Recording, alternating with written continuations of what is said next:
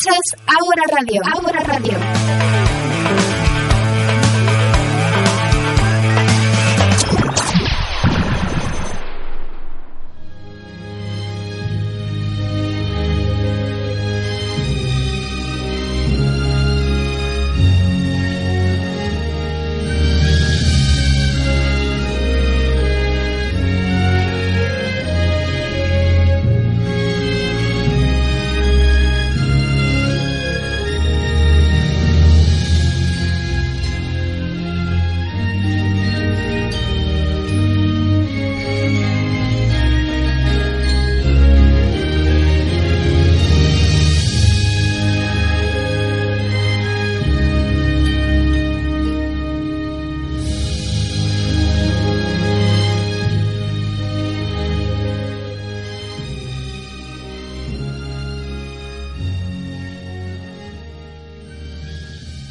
Crisis política una crisis de comunicación política? Si las cosas se comunicaran bien, ¿estarían bien hechas? Si todo lo que se hace en política depende de cómo y de quién lo comunique, da igual lo que se haga, es lo único importante el cómo se transmite. El ejercicio de la política no importa, lo que importa es su comunicación y su transmisión. ¿Quiénes son los responsables de esta comunicación política? ¿Los asesores políticos? ¿Quiénes son? ¿Dónde están? ¿A qué se dedican? ¿Son manos negras que ocultan y manipulan la realidad de lo que nos está pasando? Bienvenidos a Política Hack.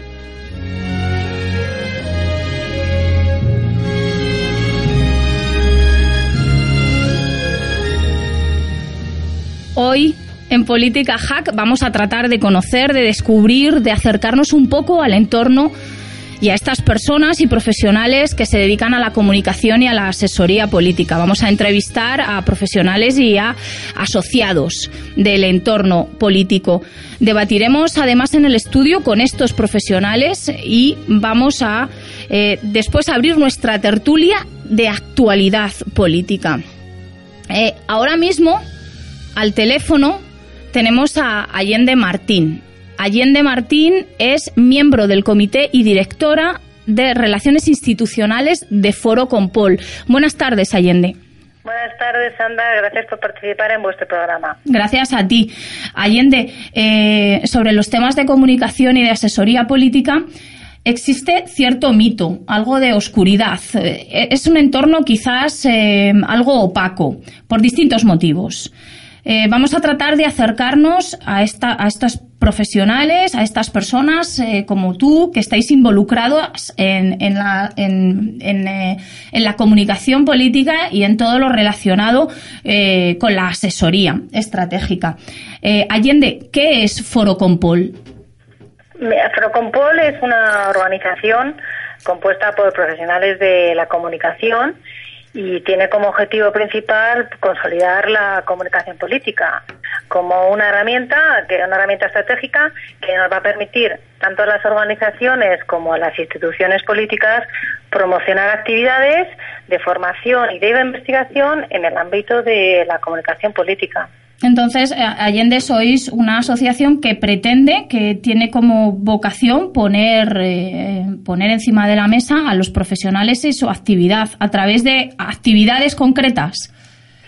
Sí, somos un, un, un, un, los miembros de somos un consejo eh, los miembros de Forocompol sí. y es una organización eh, abierta y apolítica profesionales de comunicación profesores académicos expertos eh, que lo que celebramos es eh, foros y distintas actividades y que hemos sido se ha puesto en marcha desde hace ya siete años eh, y se ha traducido con un encuentro y otras actividades eh, en las cuales eh, lo que queremos es fomentar la participación, el intercambio de ideas, el conocimiento de opiniones de todos los profesionales de la comunicación. ¿Qué actividades concretas tenéis? Eh, por ejemplo, eh, yo he participado en algunas, pero me gustaría que se lo comentaras a las personas que nos están escuchando. Sé que hacéis foros de debate donde profesionales concretos eh, acuden a, a, unas cenas, a unos encuentros y exponen temas, eh, no sé, mm, ¿de qué tipo? ¿Electorales? ¿De relación con la prensa? Mira, celebramos cada dos meses un coloquio con un ponente sobre el tema de mayor actualidad, actualidad de comunicación política, de una manera muy abierta y con la participación de asistentes de gran calidad, de gran peso. Realizamos también encuestas y estudios, así como también eh, los premios de Forocompol al mejor comunicador y al mejor periodista. Y en concreto te puedo decir que, mira, este año ha recaído el premio y se lo hemos otorgado al director general de la Policía Nacional, ah, de Cosidó. Sí. Porque eh, se lo hemos otorgado por la mejor campaña de comunicación eh, al departamento suyo de redes sociales. Y entre otros retos, Sandra ha logrado recientemente superar los 700.000 seguidores, Sí. cosa que ha superado al del FBI. Y también ha recaído al periodista Fernando Lázaro por su reconocimiento prestigio, eh, su carrera como articulista en el mundo en temas de interior y de seguridad, entre otras actividades que venimos desarrollando. Ah, pues Allende, no sabía que teníais este premio. Eh, es, es bastante interesante este certamen. Eh, ¿Qué es un, un premio anual? ¿O cuando, cuando convocáis? ¿Cómo se participa? ¿O elegís vosotros como, como comité de Foro Compol a la persona que mejor, que en vuestro criterio profesional mejor ha comunicado?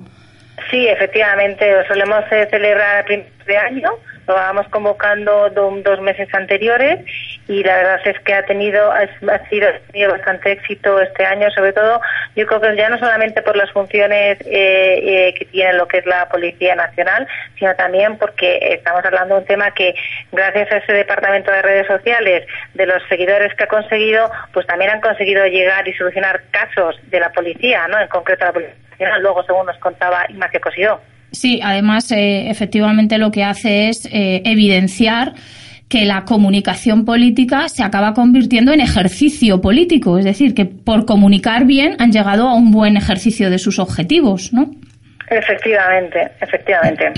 Allende, eh, ¿qué actividades tenéis previstas en este, en este curso escolar o político, digamos? ¿Qué, qué tenéis previsto más o menos?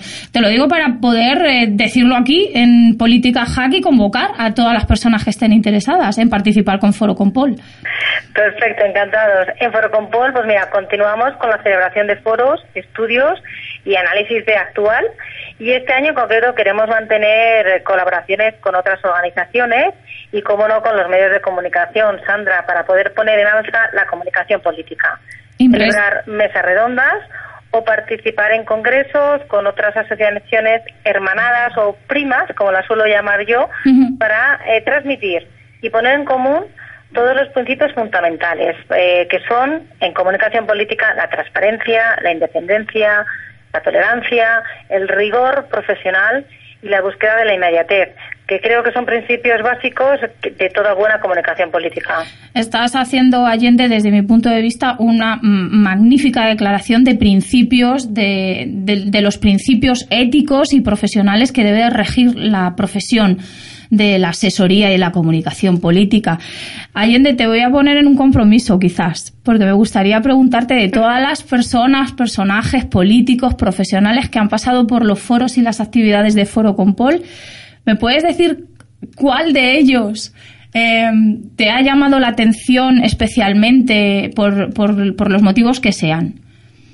Mira, Sandra, no podría decirte uno solo porque ellos todos, eh, son aproximadamente unos 22, han dado contenido poco a poco a lo que queríamos eh, tener en Forocompol, que es esa diversidad de ideas y el hecho de que nuestros foros tengan ese formato de coloquio que es más cercano, abierto y a todos, pero que tiene gran calidad profesional. Pero, pero Sí. príngate un poquillo, porfa, Allende. Sí. Anda. Te puedo decir, mira, para contarte un poco que desde nuestros inicios hasta ahora mm, hemos contado, para que se hagan una idea de la participación de grandes expertos como Antonio Hostos, Marcos Magaña, Sí. Gutiérrez Rubí, eh, periodistas que nos han acercado a las campañas eh, electorales tanto de Italia con eh, con Nidardo, Andrea Nidardo, Sí. con Mathieu Matillac eh, en la victoria de, de, eh, de Hollande en Francia y también hemos asistido, por supuesto, con jóvenes políticos como Albert Rivera, con el candidato que tienes en el programa a la Secretaría General de PSOE, Alberto Sotillos, Ah, muy buena. David.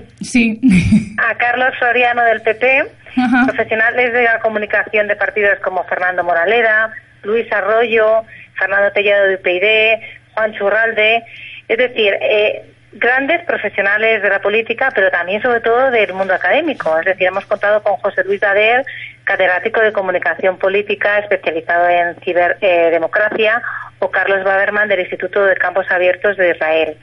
Todos, Sandra, nos han aportado mucho y es muy difícil decirte me quedo con este o me quedo con este otro. Mira, eh, eh, sinceramente, hay algo que todos han puesto en común y que nosotros también hemos querido, que ha sido la importancia de las redes sociales y en la comunicación política, que se va a aplicar en las campañas electorales y en la comunicación en general.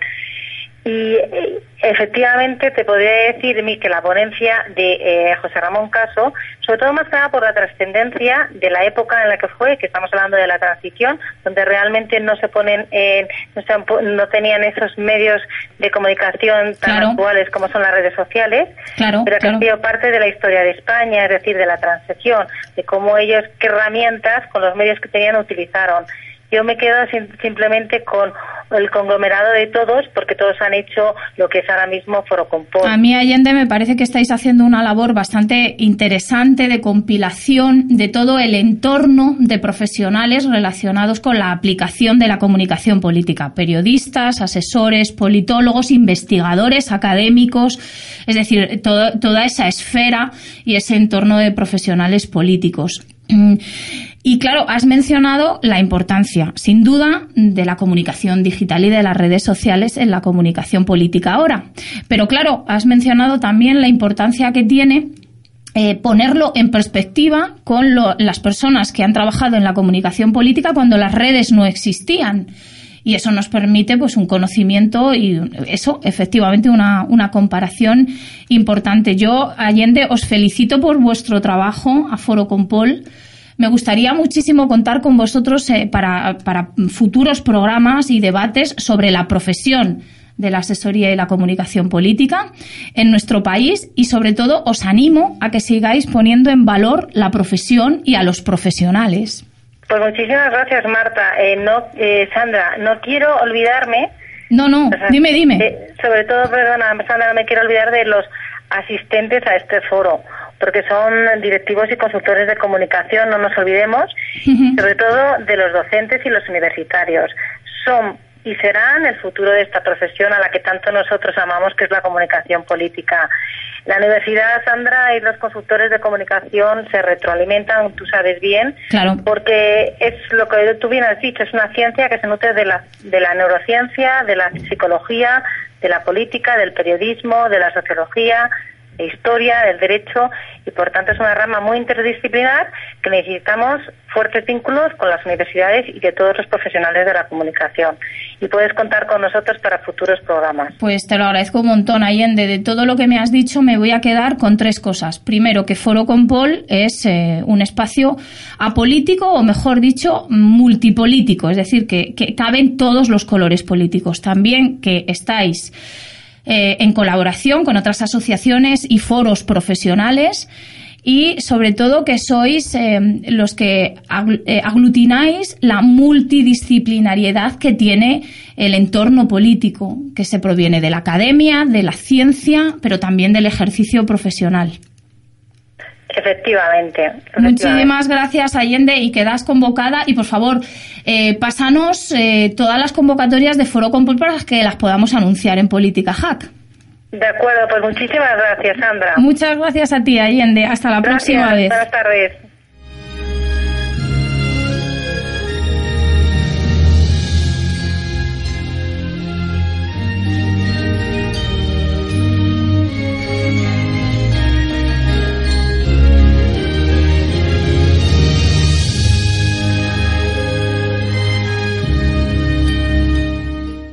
De hablar con Allende de Foro Compol y, y ahora precisamente vamos a hablar con una de esas profesionales de la comunicación política dedicadas al sector de la asesoría en materia de comunicación política.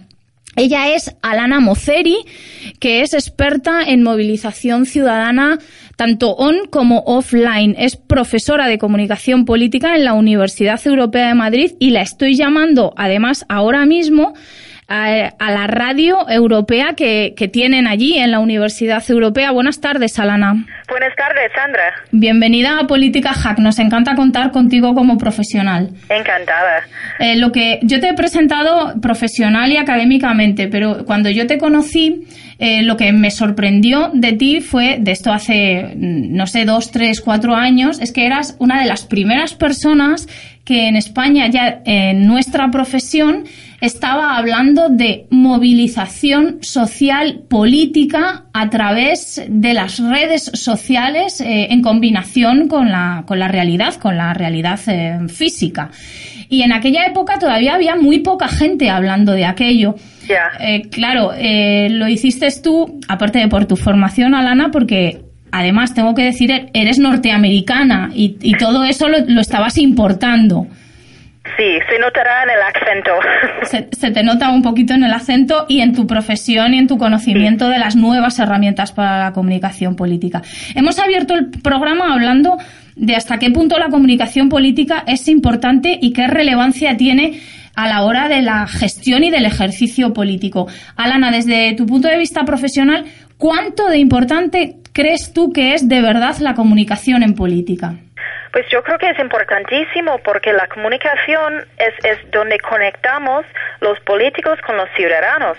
Y, en una democracia que supuestamente significa gobernando por el pueblo, entonces es que es imprescindible que tenemos este tipo de comunicación. Y, y, y, de hecho que tiene que ser también claro, los, los, los políticos tienen que intentar comunicar con el pueblo a la mejor forma posible, pero también nos hace falta también los medios, medios independientes que, que, van a seguir el gobierno de, forma crítica y, y, también informar a los ciudadanos de lo que está pasando. Sí, Alana, de hecho abres, abres otro, otro melón importante, el papel de la prensa libre, independiente y transparente para una buena democracia. Pero bueno, este es otro tema que si quieres lo abrimos otro día. Otro día. Es, es casi tan importante lo que se comunica como, como lo que se hace, Alana, es decir, ¿Un mal ejercicio político puede corregirse si se comunica bien? ¿O eso es manipular? Porque sabes que a nuestra profesión se nos acusa de manipuladores, de manos negras, en fin.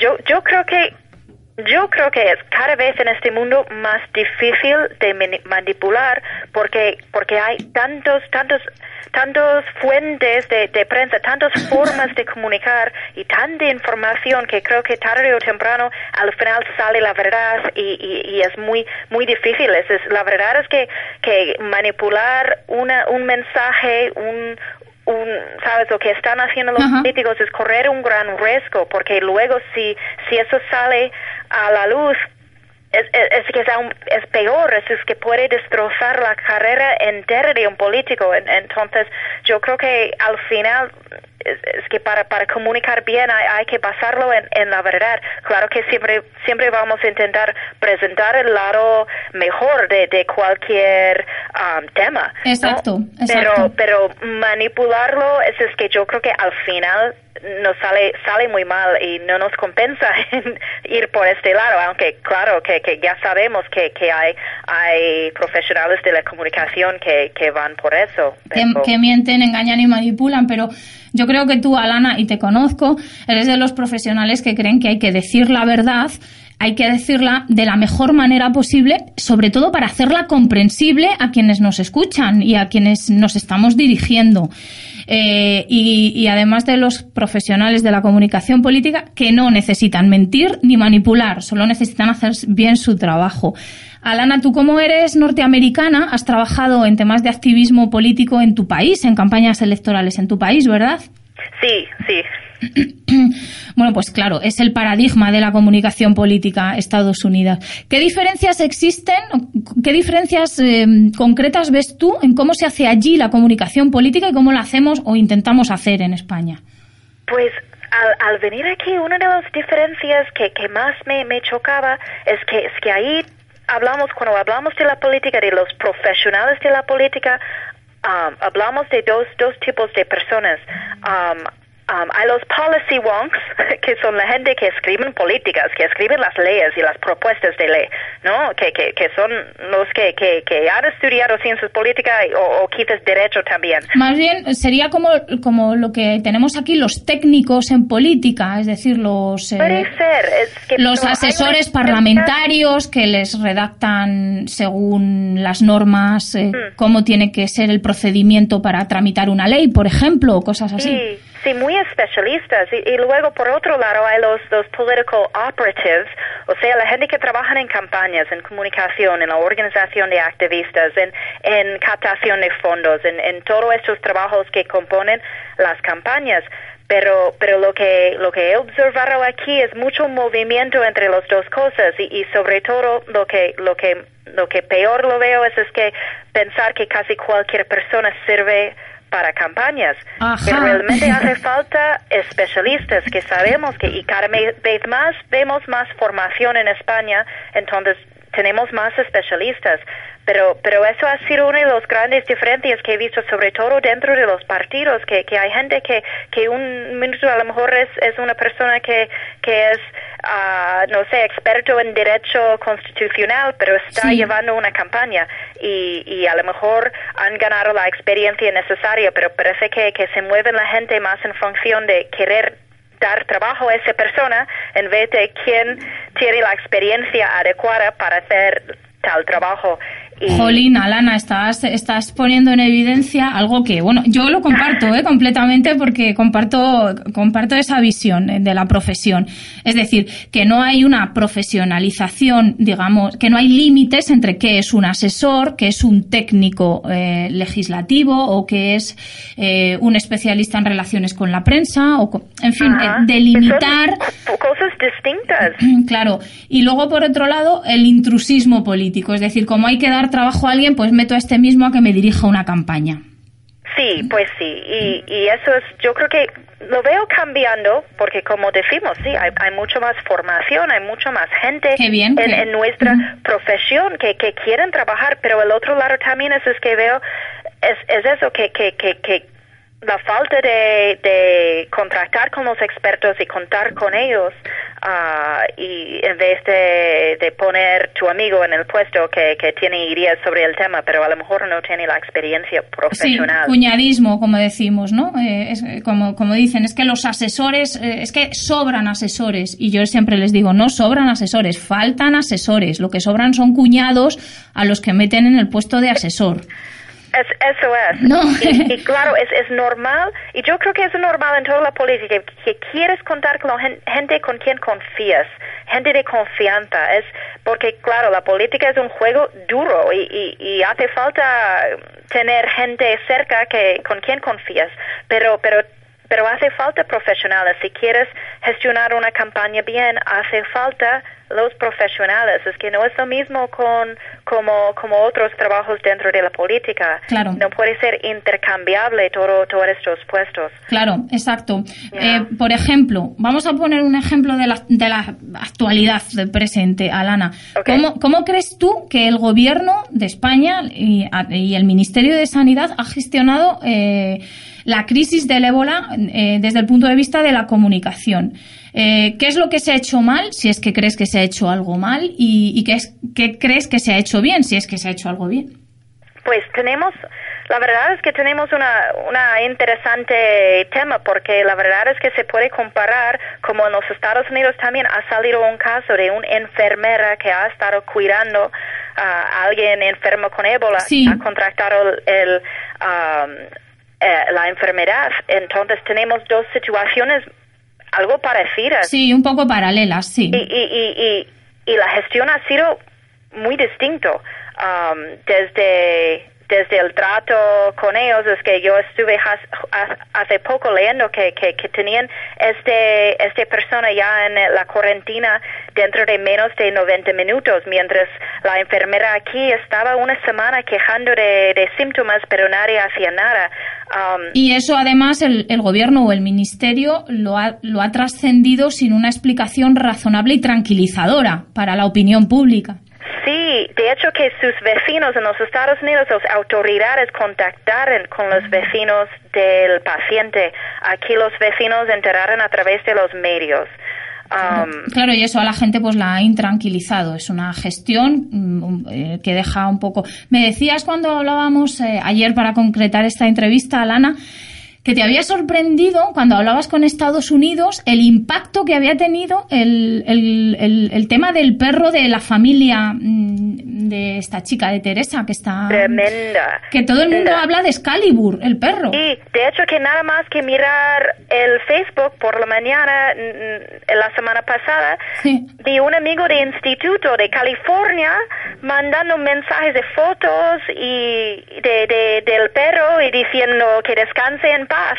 Y, yo le dije, pero de verdad esta historia ha salido tanto en los Estados Unidos. Y me dijo, Alana, ha salido en todos los medios, en todos los telediarios. Estuvo en CNN, en ABC, en, en, en todos los, los telediarios más importantes. Y, y me sorprendía un montón, pero claro, eso es lo que pasa, es que estas historias de como dijimos, de interés humano, que, que, que son los típicos historias que cogen los medios. Y la herida de este perro muy inocente que no tiene la culpa de nada. Uh, claro, pero, pero ya les da les da un titular que se va de las manos a quien no lo sepa gestionar bien, porque la iniciativa no la tiene el gobierno, sino los propios medios de comunicación, que hacen una bandera del, de un casus belli, que es el tema del perrillo, Sí, y lo que, lo que a mí me parecía muy interesante sobre este, esta historia que tenía tanto repercusión en la prensa internacional es que el, enfoque no fue en el mensaje del gobierno, no, no había nada sobre la explicación del gobierno español sobre por qué tenían que hacerlo. No, la, la historia fue los manifestantes. Uh, y, y yo creo que por un lado bien para la imagen de España porque eso parecía bueno, no es solamente uff, qué mal es España con, con los animales, no, porque... porque bueno, ya bastante mala fama tenemos fuera con el tema de los toros, claro. Como sí, sí, y entonces por lo menos ellos enfocaron en eso, las manifestaciones, pero, pero lo que es muy curioso de este, esta historia también es, es que ha salido hoy que también la enfermera en los Estados Unidos tiene un perro Ah, pero le, le, están cuidando. Le está cuidando, sí, de, no sé si de de, de, dónde era, de Texas o de, lo he leído esta mañana. Están en Dallas, Texas. En Dallas o algo, sí, sí. Y está cuidando el alcalde al perrito para que no, para no tener que matarlo. Ya, están cuidando el perro porque porque dicen que, que no hay no hay ninguna evidencia que dice que los perros pueden pasar la enfermedad o pueden tenerlo y pasarlo a una persona. Bueno, son, son cosas que no sabemos y, y yo creo que, es que yo no defiendo la gestión de, de, comunicación de este, este gobierno en España, pero creo que es que podrían haber mejorado mucho uh, esta historia por hablar con los medios internacionales y explicar por qué han decidido sacrificar este animal en vez de tan tan rápidamente en vez de, ver. Claro, es que un mismo hecho se puede contar de distintas formas. Es decir, si ellos dan una explicación inicial diciendo que por el bien de la salud en España no quedaba más remedio que sacrificar al perro, es que encima quedan como héroes pero al final han quedado pues pues peor por no tomar la iniciativa, claro. Sí, sí, sí, yo creo que no hacía falta que tener una historia que parecía tan negativa del gobierno de España, es que podría haber sido, mira, eso es que por eso y esto y eso razón, y, y, esta que, que simplemente hacía un poco más información. Veo que, que ha salido el, uh, um, el ministro exterior sobre hablando sobre defendiendo las acciones um, de España, pero pero creo que más hace falta que hable el, el ministro uh, de Sanidad sobre este tema sí, um, a los medios internacionales, tanto internacionales como como domésticos, ¿no? Y, te, voy a poner, Alana, en otro compromiso, si me permites una última pregunta. La, la, gestión de la comunicación del gobierno ya me dices que ha sido notablemente mejorable.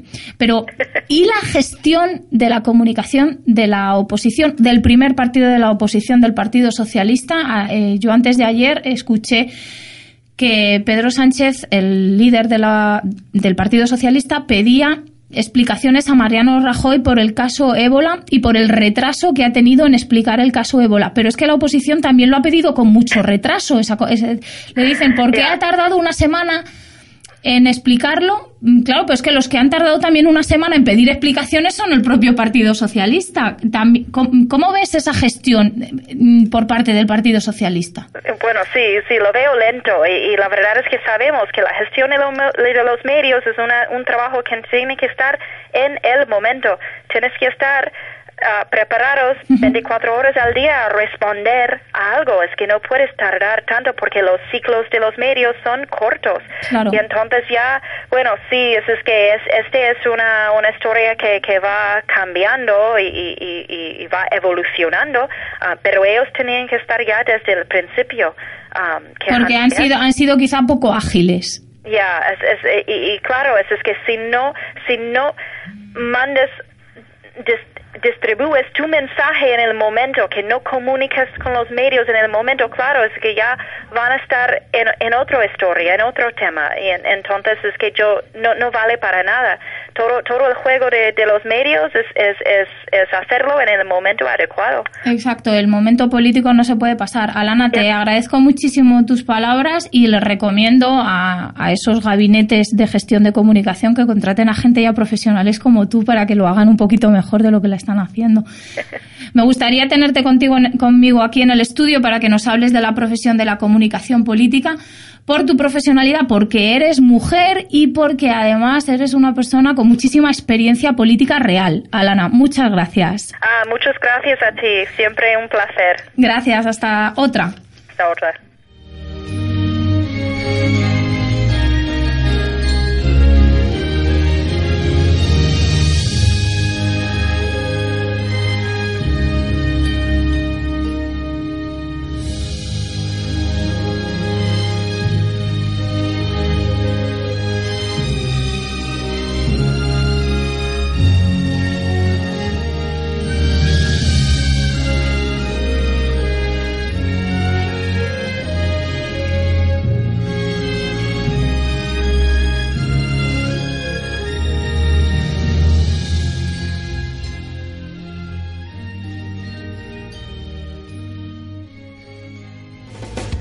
Escuchas Agora Radio. Síguenos en www.agoraradio.es.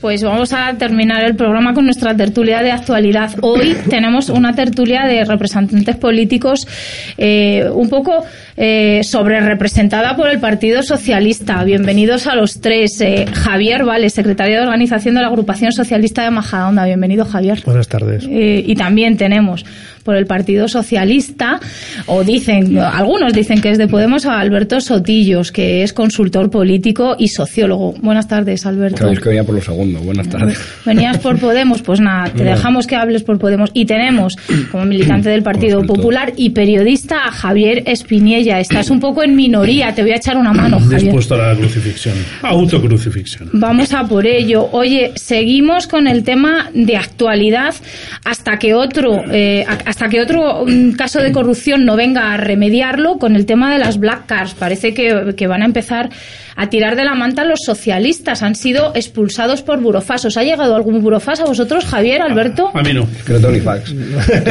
tengo que comprármelo para estos casos. No, yo tampoco, no, no. Hombre, es que si te van a expulsar y no tienes ni burofax, me parece de una mala militancia. Pues, sería culpa mía, además, evidentemente. Si no me llega, es una clara culpa mía. Eh, ¿El Partido Popular ha expulsado a los militantes con Black Card, Javier? Eh, ni con Burofax. De momento no. Ya dijo Floriano que hasta que no acaben los expedientes, la tramitación de los expedientes no se va a tomar ninguna. ¿Van a respetar un procedimiento legal? Van a respetar el protocolo. Mm, Pero parece que rato está ahí, ¿no? Por lo menos. Hombre, hablan de. En un, en un rato se va a saber. Javier, eh, vale, es que sabes de lo del Burofax, porque a mí me parece que no respeta los procedimientos garantistas de defensa de esa gente que, oye, a lo mejor no han cometido el delito de lo que se, de lo que se les acusa. Vamos a escucharles, ¿no? No lo sé. Sí, yo sobre el Burofax creo que sabe más el país que los militantes del PSOE. El país siempre ha sabido más que el PSOE, del PSOE que el PSOE. Eh, hasta donde sé, es, es, cierto que se les comunicó por Burofax hace creo que ya una semana la apertura de este expediente y parece ser, por lo que podemos ver en la prensa, que creo que fue ayer por la noche, se les comunica mediante Burofax otra vez su expulsión cautelar, que es una medida que se ha utilizado eh, en otros casos para eh, suspender esa militancia hasta el final del, del procedimiento. Lo de expulsión cautelar suena, no suena broma. Es casi como, como el, el despido en diferido. Claro, Sí, pero es que es- es algo parecido. expulsión cautelar es para siempre o es o, o no es para siempre. Expulsión, o- expulsión cautelar es para, eh, para seguir maquillándose ante la opinión pública, Alberto Sotillos. Hombre, yo creo que es que, claro, si habían firmado el código ético, estético, ético dos días antes, pues claro, tenían que hacer un... Evidentemente, además, quiero decir, eh, yo entiendo la- los recelos eh, de quienes han sido expulsados, en el sentido de que sin compartir, que evidentemente yo estoy seguro de que esos gastos no eran por lo menos ni éticos ni morales, ilegales, parece que por lo menos lo rozan, pero evidentemente dirán, bueno, vamos a ver, las explicaciones las podré dar, eh, y, y luego sospechando mucho de lo que dicen. Yo me quedé con la frase de Virgilio Zapatero de no me vais a presionar, no me vais a callar. Si Ya, a mí de Virgilio, es- perdón, de Claro. Virgilio Zapatero me ha gustado otra mucho más. La que dice que cada reinado eh, comienza con una ejecución memorable y, Bueno, y sí, que, la, to- mal. y que le ha tocado, le ha tocado a él. ¿A qué reinado se refería Bueno, Virgilio? o sea, ¿A Pedro ya- I yo ya- limpio? Yo ya no entro en la mente de Virgilio, pero ha soltado esa frasecita, la ha soltado, pero vamos, ha quedado más ancho que largo. ¿eh? El tema es que este es un, es un asunto que enfada y ensucia y contamina y deteriora más aún nuestra política, nuestra democracia y nuestro sistema. No es para tomárnoslo a broma, aunque estamos bromeando porque hay que relajar un poco, ¿no? Pero eh, es que los partidos siguen siendo responsables de todas estas cosas, sus sistemas siguen siendo todos los partidos, todos los partidos que han estado involucrados.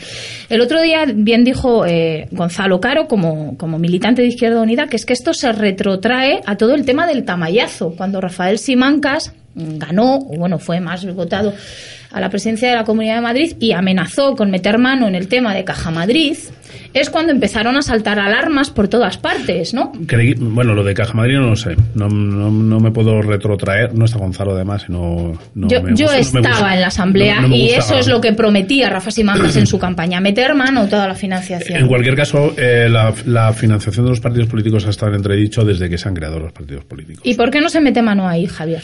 El Partido Popular está gobernando. Pues porque están todos de acuerdo, porque están todos de acuerdo. Es decir, ahora, bueno, ahora gobierna el Partido Popular, antes ha gobernado el Partido Socialista. Es muy posible que gobierne Podemos en breve y, y tampoco lo hará. Es decir, eh, yo mm, el otro día en una conversación así un poco medio en broma, medio en serio, eh, decíamos que si hay una opción eh, para que Podemos gobierne en España es que Podemos diga voy a entrar al gobierno, voy a meter en la cárcel a todos los corruptos y me voy y se lo vuelvo a dejar a los partidos clásicos, a los partidos tradicionales. Y ese día Podemos saca el 98% de los votos. Eso mm, de verdad, medio en broma, medio en serio sería así, es decir, todos todos los ciudadanos estamos eh, convencidos. El escenario está demasiado abierto como para hacer este tipo de predicciones, pero lo cierto, lo cierto a fecha de hoy que todos los que han gobernado, ninguno de ellos ha metido mano en el tema de la financiación de los partidos políticos, que tal y como están organizados, configurados y tal y como se relacionan entre sí, todos los que estáis aquí sois expertos en cómo funcionan por dentro los partidos políticos, son un coladero de corrupción y de mala gestión democrática. La clave de lo de Caja Madrid, por, por, ¿por qué asusta tanto 15,5 millones de euros? No es por, por los 15,5 millones, es porque todos los partidos saben que Caja Madrid era una maraña que si se empieza a desenvolver esa maraña y salen los hilos claros y limpios, no vam- vamos a acabar en algo mucho más mm, grave que los pagos de lencerías y joyas que ya en sí mismos no son tremendamente sospechosos como gasto de representación, si es que alguna lo podría haber sido. Pero estamos hablando de que ya hay miembros de esos consejos, de, de dueños de esas tarjetas, que directamente reconocen que se utilizó su dinero para financiar actos del partido. Como bien se nos menciona, se estaban ahí para ser conseguidores de. Es decir, la Caja Madrid es la puerta de acceso y la, y la tarjeta es la, la- la llave de la, de la puerta que abre a una habitación tremendamente oscura y es donde nadie quiere dar la luz. Claro, entonces hay que matar a todos los que tienen la llave. Como- Sí, eso es un poco como Matrix. Carguémonos Ya lo dijo- al hombre de la llave. sí, Yo lo, yo lo que creo es que Ese es un problema terrible. ¿Cómo van a hacer, qué piensan hacer los partidos políticos para restituir la confianza de los ciudadanos en la política. Esto es pero- lo que hay que hacer. Vale, pero una, una, pre- una matización. Vamos a ver. Eh, lo, lo de Caja Madrid es exactamente igual, y supongo que con el tiempo acabará saliendo, que lo que ha ocurrido en el resto de las cajas de ahorros. ¿Y por qué duele tanto lo de Caja Madrid o lo de las cajas de ahorros? Porque al fin y al cabo son las que han provocado que los españoles hayamos tenido que pedir 50.000 millones de euros y pagarlos de nuestro bolsillo, que es lo que vamos a hacer al final. Y por eso nos duele tanto, nos duele muchísimo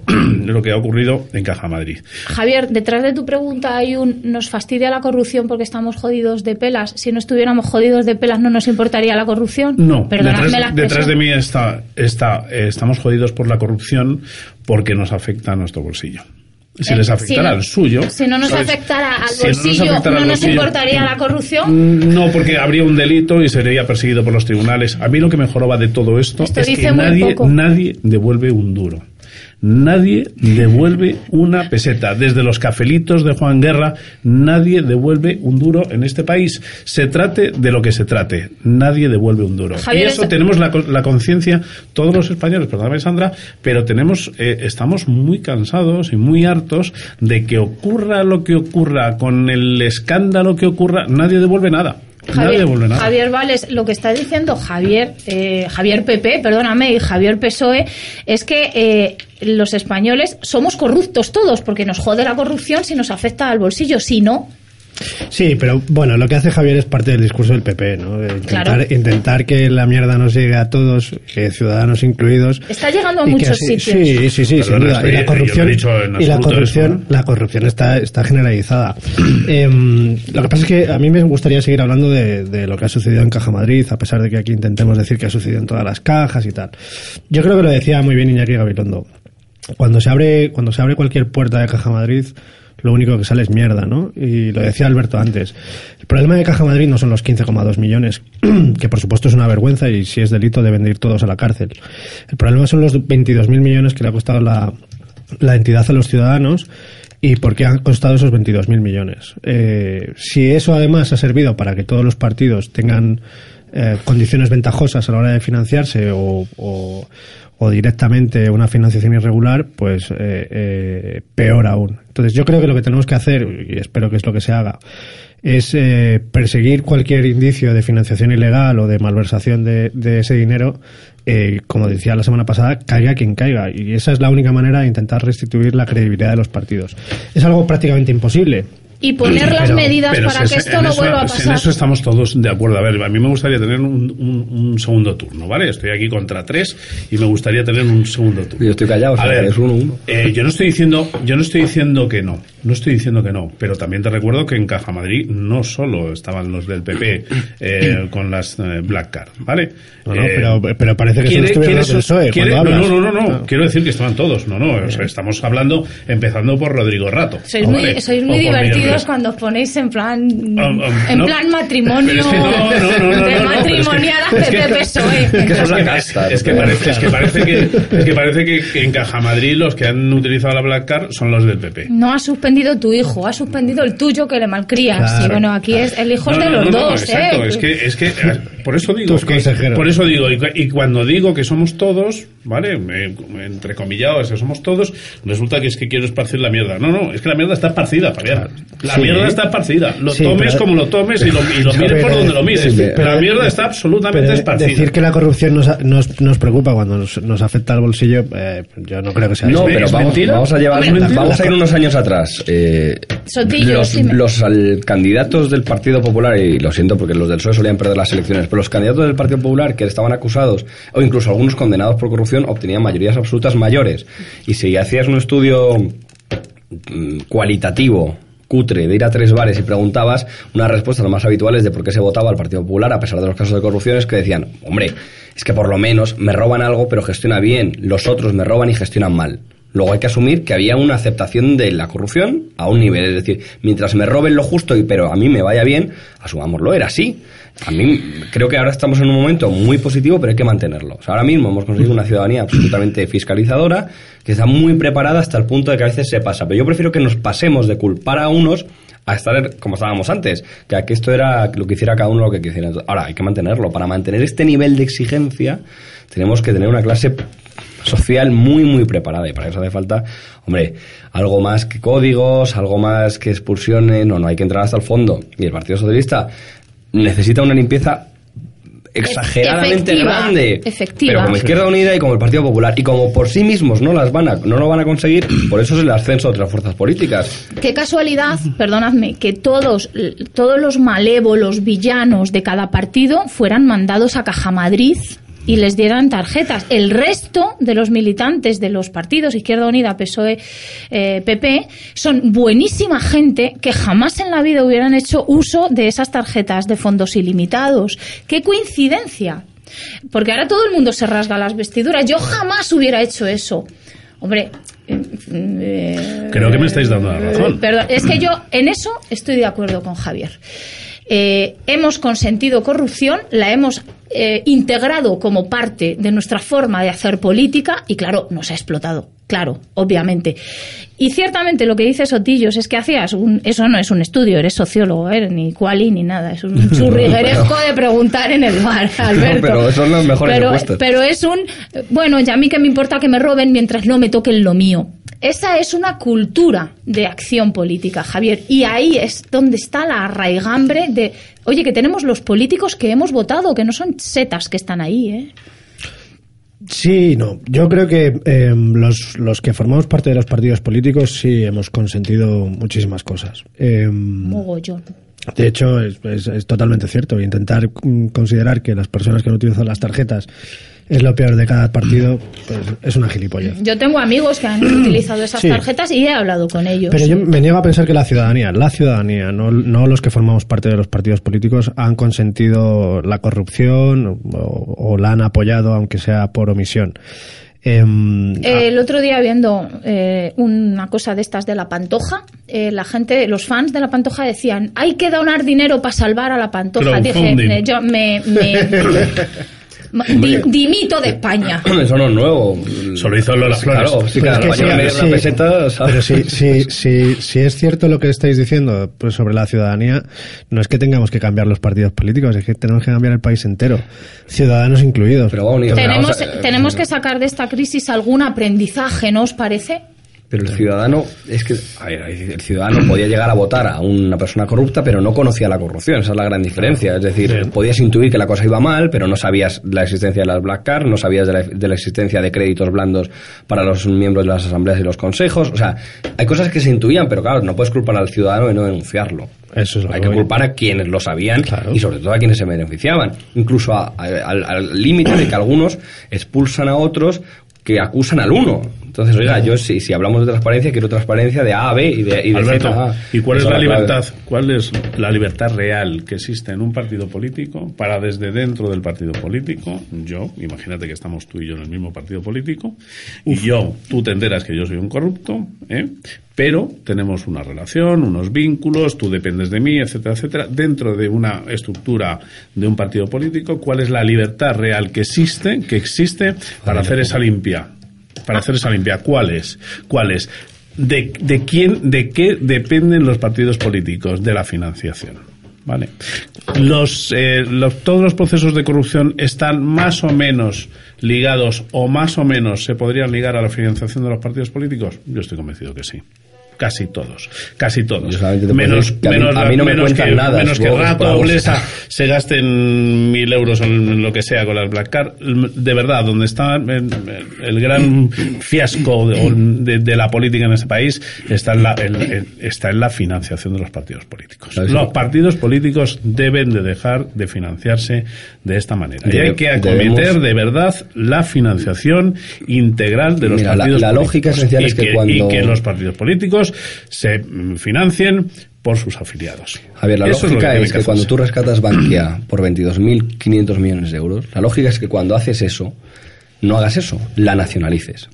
Pero como no lo hacemos porque somos un país de pandereta, pero bueno, lo que hacemos es dar 22.500 ¿Veis, millones. ¿Veis cómo es de Podemos? Ahora, cuando tú, va- cuando tú, los ciudadanos, vamos a pagar esa pasta, esa multimillonada, Yo lo que lo mínimo que exijo es conocer no el detalle de las cuentas, el detalle de las hipotecas concedidas a partidos políticos. Es decir, si había partidos políticos en esas cajas administrándolos, yo quiero saber. directivos, bueno, pero los sueldos de los directivos es, una- es un tema penal de ellos, que de hecho es, No, a, no, no. es a los que estamos llegando. Pero déjame que termine la clave Sí, de fondo. y Yo quiero conocer si, si hemos tenido que salvar 22.500 millones es por qué. No solamente es el Banco Florida. El Banco Florida fueron 450. Vale muy mal, pero los otros 22.500, ¿dónde estaban? están? Los Yo responsables de haber llevado a la claro. quiebra, a la caja, ¿Qué con los ahorros los de los ciudadanos, ¿quiénes son? Y Esa pues- es y yo es no un puedo. delito económico, el llevar a la caja a una quiebra Yo he económica. pagado un rescate y no puedo mirar las cuentas de por qué es ese rescate, lo cual es una locura. A mí me dicen como accionista que tengo que poner dinero para salvar una empresa y solamente lo pongo si conozco las cuentas de esa empresa al más mínimo detalle.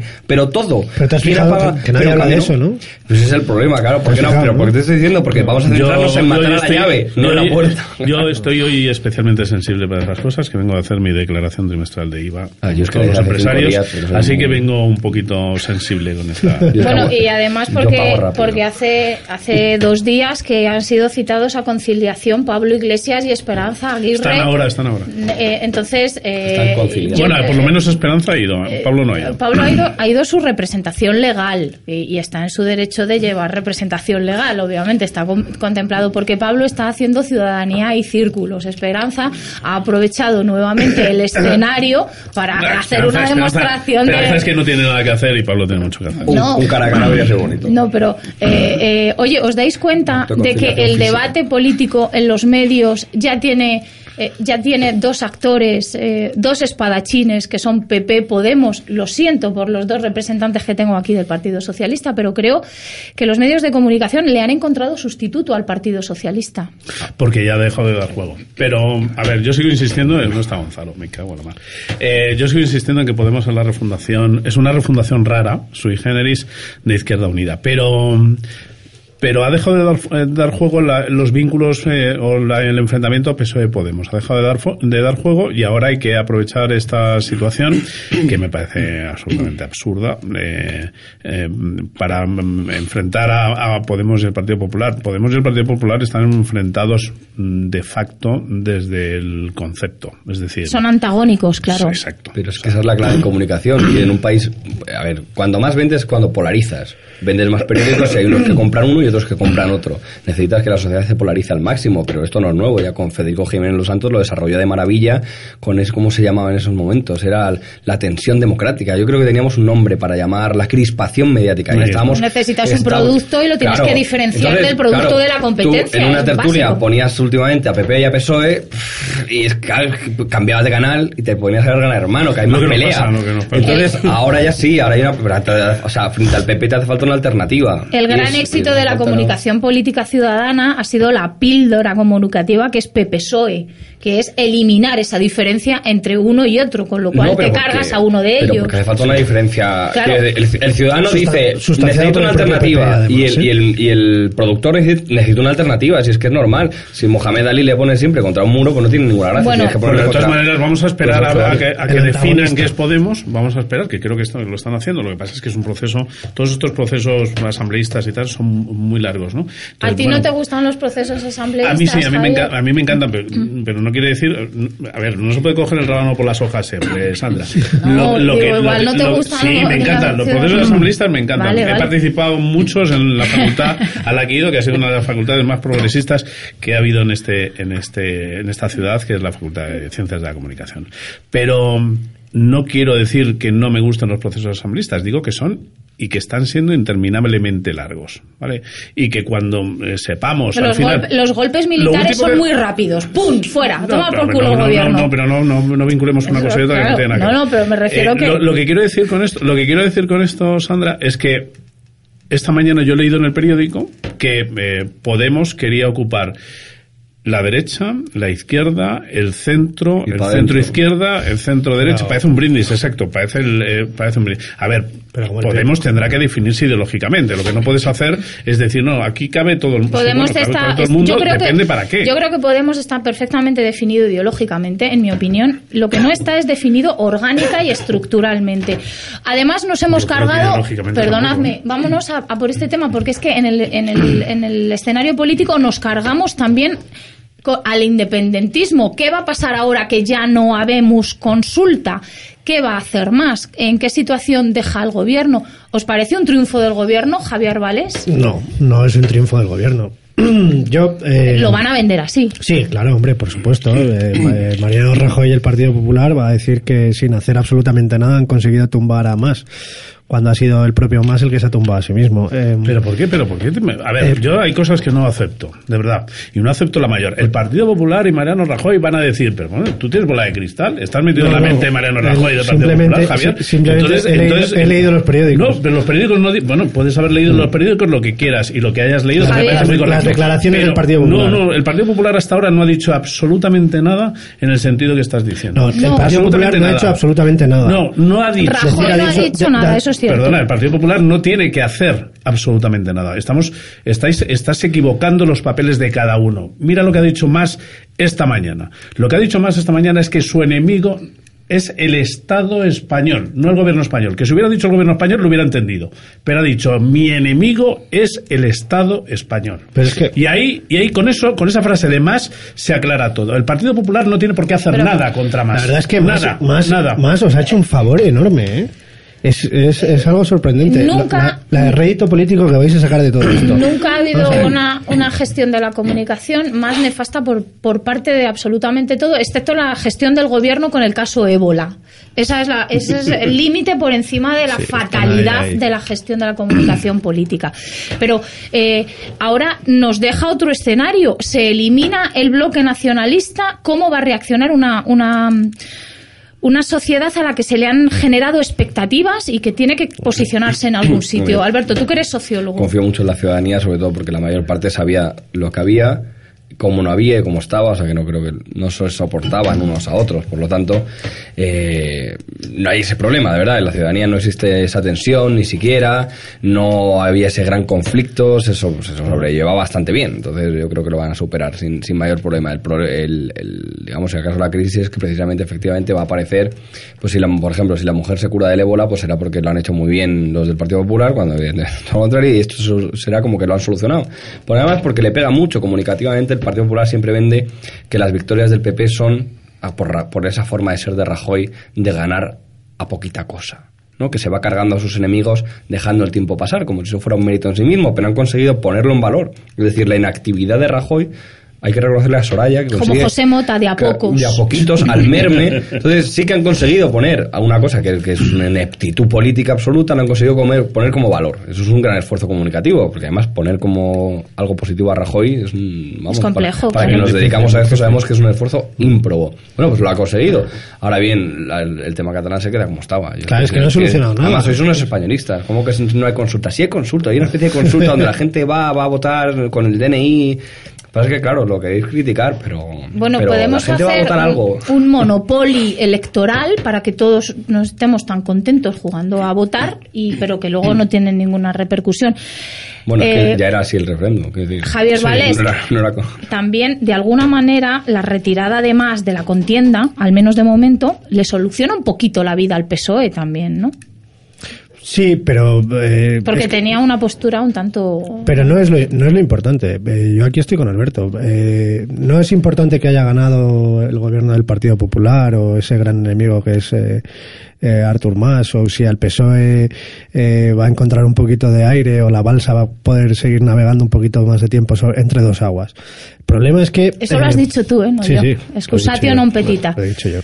El problema es que eh, a los ciudadanos se les deja tal y como estaban. Y, y el problema de, del sentimiento independentista eh, que exista en mayor o menor medida sigue estando igual. Es que no ha cambiado absolutamente nada. Si ya sabíamos que el 9 de noviembre no se iba a votar. Eh, Hombre, no ha dejado a los ciudadanos como No. estaban, los ha dejado frustrados. ¿no? bueno, Y- bien, me parece bien, estoy de acuerdo. Les ha dejado peor de lo que estaban. Les ha producido un sentimiento de frustración que no va a ayudar en nada a resolver Yo este de- yo conflicto. desde ¿Y luego- que creéis de verdad que más no sabía que no iba a poder celebrar la consulta cuando insistió en celebrar la consulta? Sí, pues, ¿Que crees que más no se ha metido en un berenjenal y que ahora tiene un problema muy serio y muy gordo con ERC y con que es su socio de gobierno y con sus afiliados Pero- pero y con la es que a mí no me interesa, es que a se mí no, no- mucho. no me- más me cuanto interesa- antes convoque para terminar esta es larga agonía, mejor. Que Pero que convoque elecciones ya que pierda todo. Y, y claro, Sí, ver, si- si la las cosa es últimas elecciones criminalizar ya a sabía más- que perdía. O sea, que decir, cual- ya, ya RC le iba a comer todo el terreno. Lo que ha hecho es una táctica de inteligencia cutre política que es alargar la agonía al máximo por lo, porque mientras tanto tengo muchas cosas que resolver. Tengo que controlar yo el tema Puyol, tengo que controlar yo el tema Palau. Entonces más vale que lo controle yo estando en el gobierno, alargando la agonía. Y a todo esto, Puyol, descojonado de risa. Oye, tenemos un par de Bueno, minutos suyo. nada más. ¿Qué pronosticáis que va a pasar eh, con el tema cómo se van a colocar los actores? ¿Qué va a decir el gobierno, Javier Vales, si es que va a decir algo? Eh, y cómo lo van a vender eh, Alberto Javieres eh, bueno. de aquí a esta semana. Voy solo voy a utilizar mi bola de cristal. Tengo ¿Cómo? la sensación. No, no, solo os, la os sensación, pido, os ¿eh? pido pronóstico como expertos. Tengo la sensación que el Partido Popular lo va a vender como una gran victoria de Mariano Rajoy. Igual me Ahí has equivoco, estado ¿eh? bien, Igual ahí me equivoco. bien. Tengo la sensación de que- igual, muy bien. igual dicen que igual dicen que no. igual dicen que, que el Partido Popular lo ha hecho muy mal, que no han hecho política, que se han negado a darle una solución, que se han negado a poner el diálogo encima de la mesa y que lo único que han hecho es esperar a ver cómo Artur Mas se ahorcaba solo. Pero eh, eh, creo que no. Creo que van a hablar de la gran capacidad eh, de liderazgo que tiene don Mariano y esa eso que decía antes Alberto, ¿no? De, de- de conseguir las cosas dejándolas dejándolas morir solas y sin hacer absolutamente Ha, nada. ha sido un concurso de a ver- a ver quién lo hacía peor. Sí, sí, sin duda. y, eh, y ha ganado ha ganado más de momento y Javier Espinella española es. ¿tú qué crees? ¿cómo va a reaccionar el gobierno? ¿lo va a rentabilizar de alguna manera? Yo creo que sí debería ¿no? Yo lo que creo es que el gobierno no lo va a rentabilizar de ninguna manera. qué Esto buenas no- personas ¿eh? Sí, sí. Eh, estoy absolutamente convencido. Aquí no hay que rentabilizar nada. Eh, aquí han tomado una decisión. Mira, Javier. hoy se ha hecho público que el fondo de rescate autonómico, de 4 de cada 10 euros del fondo de rescate autonómico van a Cataluña. Esas son cifras reales. Eso es lo que está, Cataluña eso es lo que está, eso es lo que está ocurriendo. Exacto. Javier. España nos roba, ¿no? Entonces, eh, te voy a decir- te voy a decir- Sandra, me habéis preguntado mi Sí, opinión. sí, yo te mi opinión es la que, pero- la que os voy a Sí, sí, la- la- claro. Si me la dejáis, que si, si dejáis que las ponga, estoy Por su- contra tres. tienes- vale, tienes entonces to- dejarme un minutito que las ponga. Yo creo que el Partido Popular eh, no se va a meter en el berenjenal de tratar de rentabilizar nada que no hay que rentabilizar. Es decir, aquí no se trata de rentabilizar nada. Aquí se le dijo al presidente catalán, se le dijo en su día, está usted, perdona por la expresión, meando fuera del tiesto.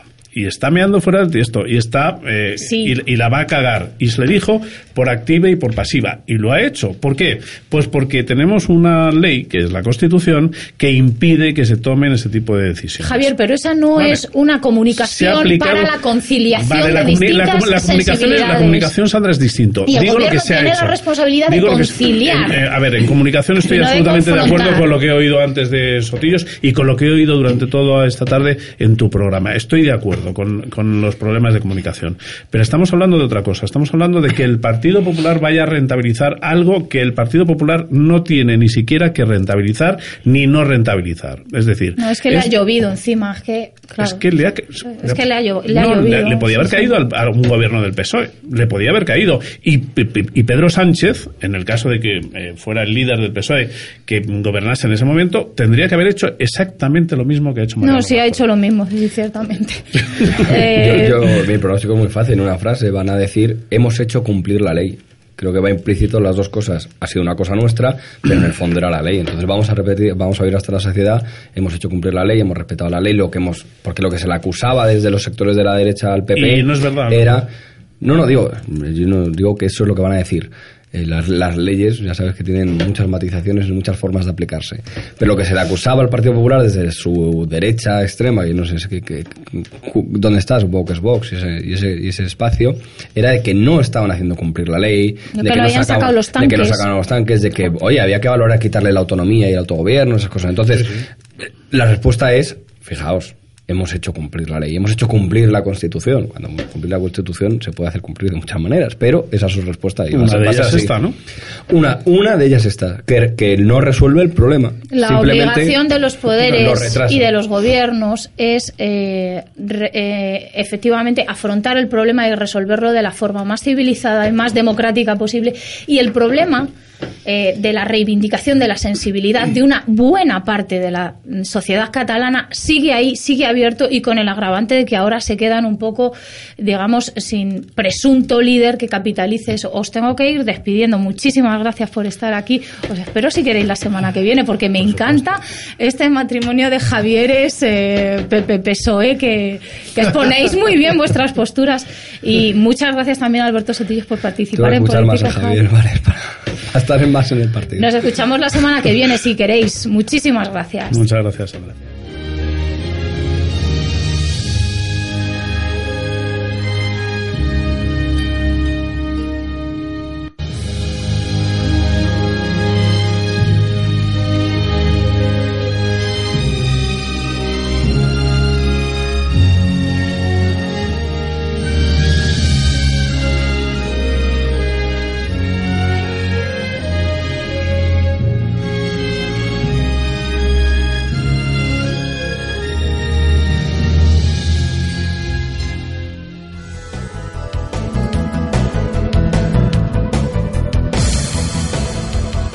Escuchas Ágora Radio, la radio para ti.